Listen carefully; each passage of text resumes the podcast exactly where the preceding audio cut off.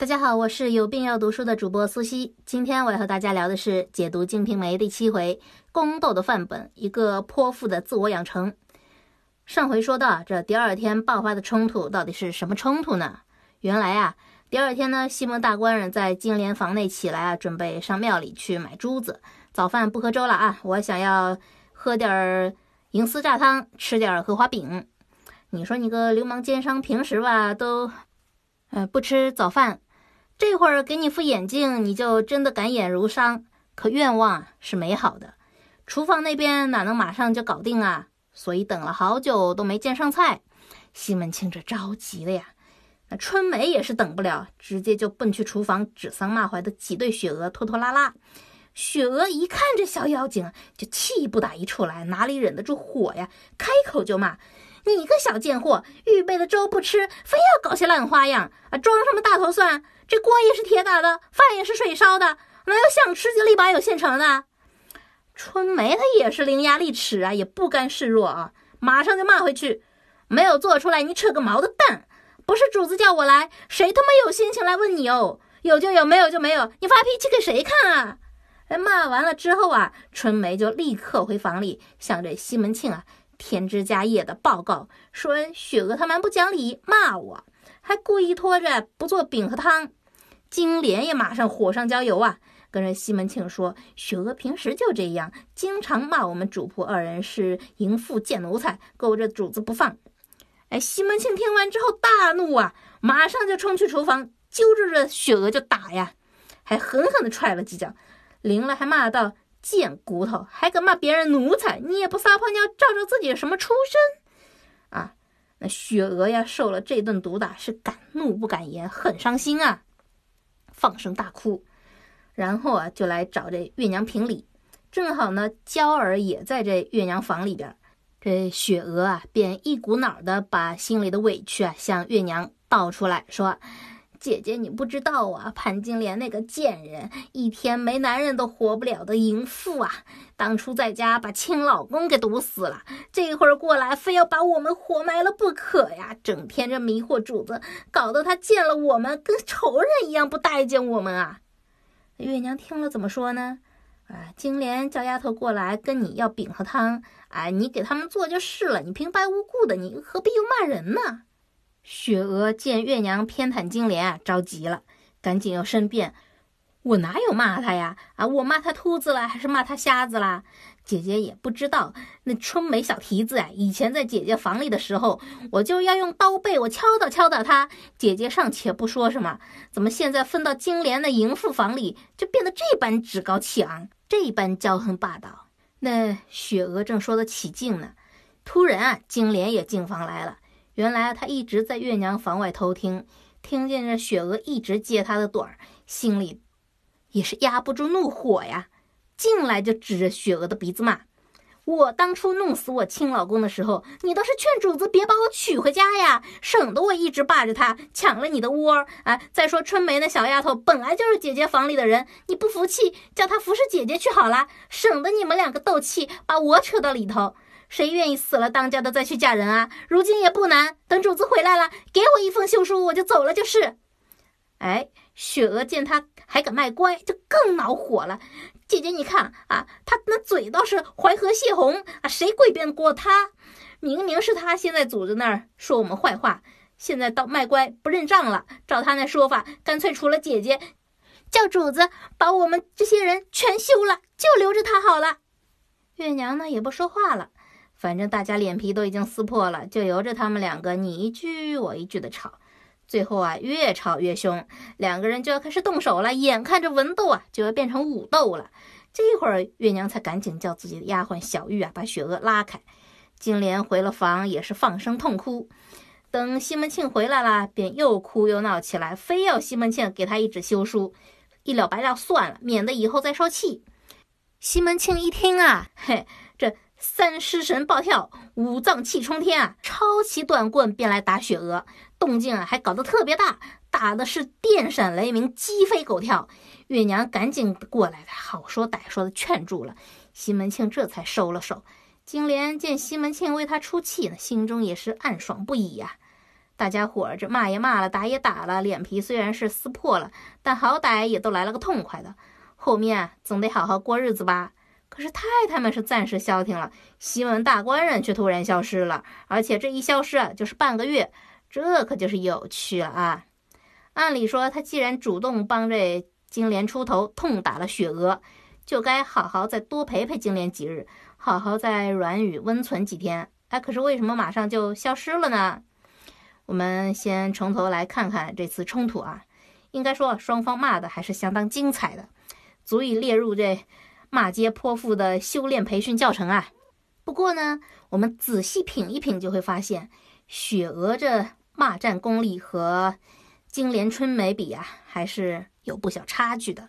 你别看她骂的热闹啊，什么淫妇贱货这些词跟打机关枪一样的，而且呀，时刻保持着。对对方直系女性家属的问候，但是啊，挖坑水平明显不够。骂了半天，打击点无非就是一条，那就是对方两个妖精霸着西门庆不放，而且这一条本身就是很缺乏说服力的，感觉就像是小孩子抢玩具没抢过其他的小伙伴，在无力撒泼一样。而西门庆为什么听了这一条会如此愤怒呢？那就因为这一条还触犯到了西门庆的一条禁忌底线，那就是。我想睡谁就睡谁，你们谁都不许来干涉。所以啊，西门庆要搞出这么大的动静来收拾雪娥，并不是单纯为金莲出气，更重要的也是要打给所有的太太看的。你们都给我长长记性啊！你们怎么争风吃醋我不管，但谁敢对我去谁那儿过夜说三道四，那我就对谁不客气啊！我们再看看春梅和金莲的骂词，风格各异，而且金莲还更高明一些。几乎没有用到一个脏字，但两者的打击点比起雪娥那就高明太多了，都是绕开了自己勾栏西门庆这个弱势点，而是集中火力啊，把话题里的脏水和矛头全部指向西门庆身上啊，这就造成了一个什么样的效果呢？那就是你孙雪娥这么骂我们，就等于是在变相的骂西门庆他自己。应该说，潘金莲有这种隔山打牛的骂功啊。我们是不奇怪的，但是春梅这小丫头年纪轻轻就这般悟性，真是令人叹为观止啊。而月娘呢，在这次冲突中啊，完全是个无可奈何的和事佬的角色。她本身是正室，从她的角度来看啊，这些个姨太太为了争夺男主人干的这些个事儿，完全是吃饱了撑的。但我们前面说过，她存心要借助金莲这些新人来打压旧人的气焰。所以这次呢，这个冲突啊，他是有意无意的偏向金莲，不但在争吵过程中啊，变着花样的斥责这雪娥理亏，而且劝架的时候呢，去拉的也是雪娥，不是金莲。但这次冲突中最奇怪的是另外两个人，就是娇儿和玉楼。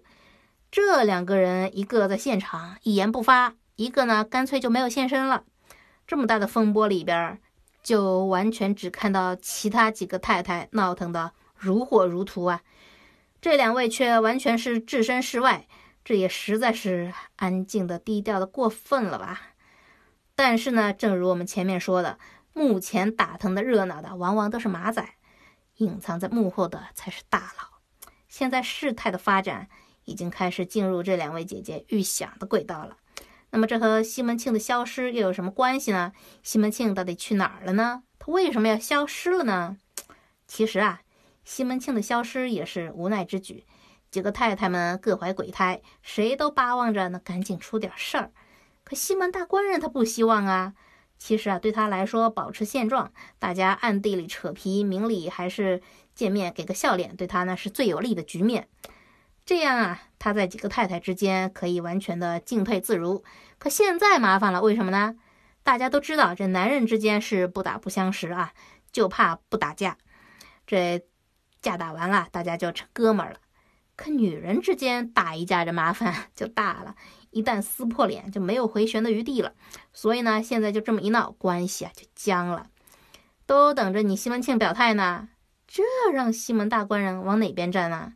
索性就躲了，出了门啊，西门庆就溜到了结拜哥们儿的 party 上喝花酒了。而这次 party 呢，是四弟花子虚做东，这个花子虚呢，其实在西门庆这帮狐朋狗友里面，还算是比较重感情的一个，不像是应伯爵、吴点恩那几个，全都是当面称兄道弟，背后啊捅软刀子的主啊。不过呢，正是因为这样，不久之后，他和西门庆之间就搞出了一件大事，这个我们以后会特别重点提到。啊，现在呢，我们还是来看看这次 party。因为啊，马上就有好戏要上演了。负责现场音乐的两位美人呢，一个弹古筝，一个弹琵琶。他们两个讨口音声，边弹边唱，将这气氛烘托的呢是相当到位。西门庆高兴啊，连忙打赏两个人每人二钱银子。打赏完了嘛，当然是需要再关心一下两位的生活近况啊，好进行下一步慰问嘛。西门庆呢，看上了这弹琵琶的小美女，想亲近亲近，可他还没开口呢，他那二弟应伯爵就已经主动凑上来了。大哥，你看你这贵人多忘事，这弹古筝的就是花四弟包养的吴莹儿啊，这弹琵琶的就是李三妈的女儿李桂清的妹妹李桂姐呀，你怎么就不认得啦？这段话倒真是让西门庆吃惊不小啊，这是怎么回事呢？那说出来呢，真是巧得很啊！这李三妈呢，正是那二太太李娇儿的姐姐，所以这李桂姐其实就是西门庆的侄闺女吧。